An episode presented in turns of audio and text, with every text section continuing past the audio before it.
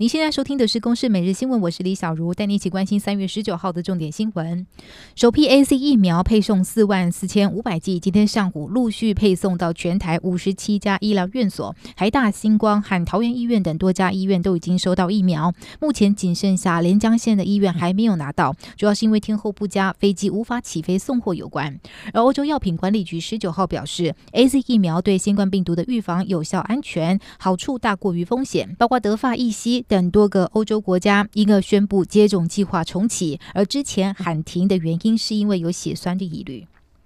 又有空服员违反居家检疫的规定。华航一对空服员情侣二月底执勤完航班回台之后，居家检疫期间未满，就把手机放在家中，偷偷开车出去玩，直到遭到警察拦检才被发现。华航将按公司的惩处规定来处分，而指挥中心已经授权民航局以违反传染病防治法开罚十万到一百万元。环团昨天将七十多万份的真爱早教公投联署书送件到中选会，至于行政院是否会提对岸反制，行政院长苏贞昌今天。表示尊重公民行使的权利，但是政府会再把政策向人明说清楚。而中选会表示，接下来六十天内会函请各户政机关完成查对联署书，五月二十七号再公告公投是否成案。政府为了打炒房，近期推动一连串打房措施，包括房地合一二点零修法、房贷成数调降等等。政府一直在为民众的居住正义努力，这些措施都是为了打炒房，希望能实现居住正义，让大家都买得起。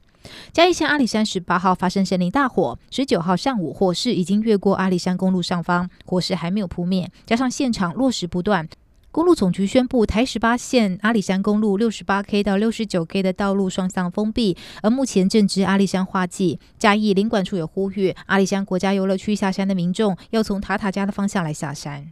首场美中高层官员面对面会谈，十八号在阿拉斯加州的安克拉治市登场。美国国务卿布林肯警告中国要遵守全球的秩序，否则就得面对更剧烈的世界。中共外事委办公室主任杨洁篪则板起脸回击，现场有浓浓的火药味，一路持续到会后。代表团的官员还透过媒体批评对方。以上由公司新闻制作，谢谢您的收听。